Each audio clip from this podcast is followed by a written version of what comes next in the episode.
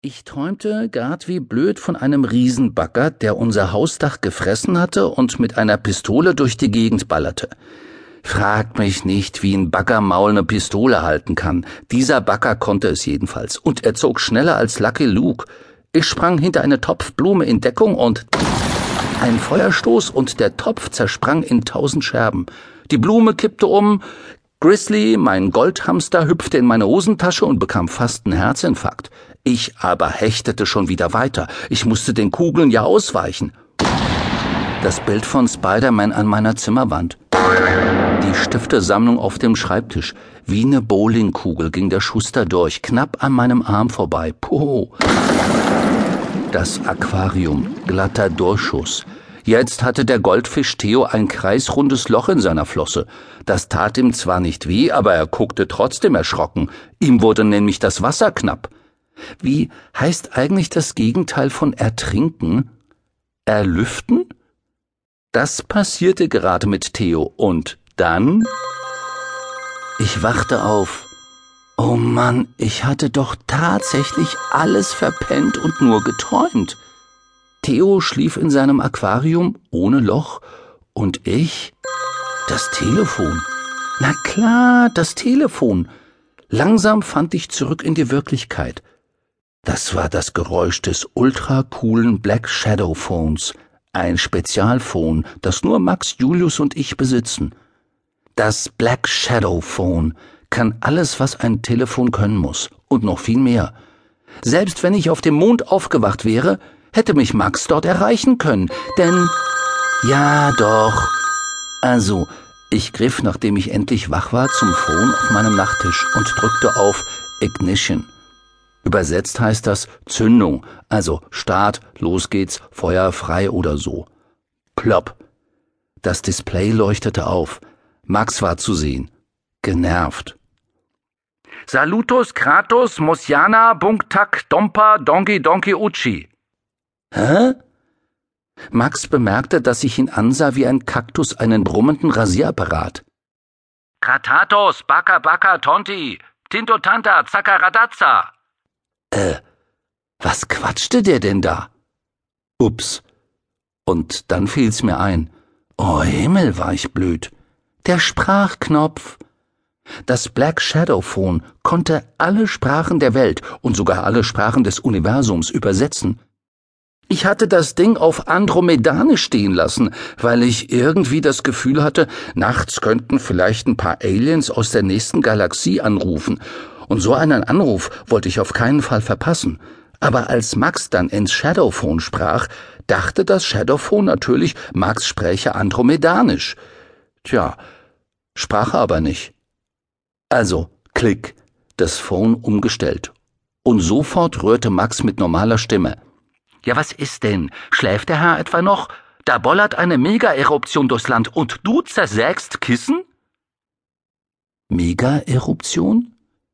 Musste der Angeber immer mit Fremdworten um sich werfen? Wickel dich in deine Klamotten. Ich vermute, wir kriegen gleich mächtig Arbeit. Zack, aufgelegt. So ein Hempel, dachte ich. Aber mir war klar, dass ich jetzt keine andere Wahl hatte. Ich musste zu Max ins Kulatorium um zwei Uhr. zweiunddreißig. Wie gut, dass wir Herbstferien hatten und dass Papa und Mama bei Oma übernachteten. Die kamen erst nach dem Mittagessen wieder. Uns blieben also knapp zehn Stunden. Schnell zog ich mich an. Schwarze Hose, schwarzer Pulli, schwarzer Anorak, Kulatorbrille, die Uniform der Superbrillen. Der Anorak war nötig, weil es draußen kalt war, wie Vanilleeis. Wir hatten ja Oktober. Den Kulator steckte ich in die Anoraktasche. Und dann machte ich mich auf die Socken.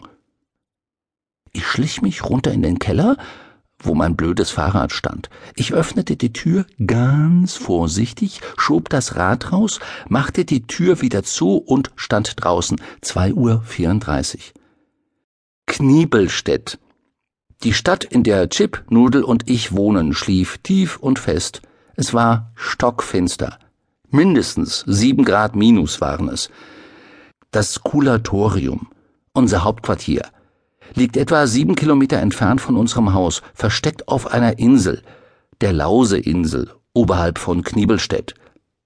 Die Lauseinsel heißt nicht deshalb Lauseinsel, weil sie eine besonders lausige Insel ist, sondern weil der Fluss durch Kniebelstedt Lause heißt. Allerdings ist die Lause irgendwie schon ein lausiger Fluss, lausig kalt und lausig dreckig und er fließt durch eine lausige Gegend mit einer alten, verfallenen Waffenfabrik und einem knorrigen Tannenwald voller toter Bäume und einem riesigen Autofriedhof mittendrin. Auf der anderen Uferseite der Lause liegt der Militärflughafen von Grollfeld, und er sieht genauso aus, wie er heißt. Als ich den Kasernenweg erreicht hatte, schob ich das blöde Fahrrad am Straßenrand hinter eine alte Hausmauer. Ich guckte mich um, niemand war zu sehen, dann zog ich den Kulator hervor, setzte ihn auf die Nase, guckte mich nochmal um, zuckte mit der Nasenspitze dreimal links, 1,5 mal rechts, zog die Nasenlöcher zweimal kurz hoch und dann das blöde Fahrrad streckte sich, der Rost verschwand, der Sattel legte sich tiefer, wurde länger. Der Kinderlenker verwandelte sich in einen 1A Turbobike Stummellenker. Und fertig war der Petoblaster.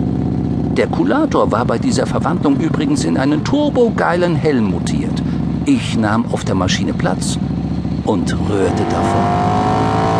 Innerhalb weniger Sekunden war ich an der Kaserne vorbeigebrettert, schlitterte an der nächsten Straßenmündung in den Waldweg, der zum Fluss führt, und zog eine metertiefe Furche in den Matsch. Dann hatte ich das Lauseufer erreicht und bremste. Alles duster. Sternklare Nacht. Irgendwo fiel ein Uhu vor Schreck vom Baum. Die Ziffern meiner beleuchteten Digitaluhr zeigten zwei Uhr einundvierzig an. Jede weitere Verzögerung hatte ich jetzt Chip zu verdanken. Mann, Chip, was sollte das? Wo war der Eingang? Das Kulatorium ist ein absolut geheimes Hauptquartier. Geheimer als die geheime Geheimdienstzentrale. Niemand darf wissen, wo es sich befindet, geschweige denn, wie man reinkommt. Deshalb verändern wir den Eingang jedes Mal. Wo war jetzt dieser blöde Liftwurm? Chip!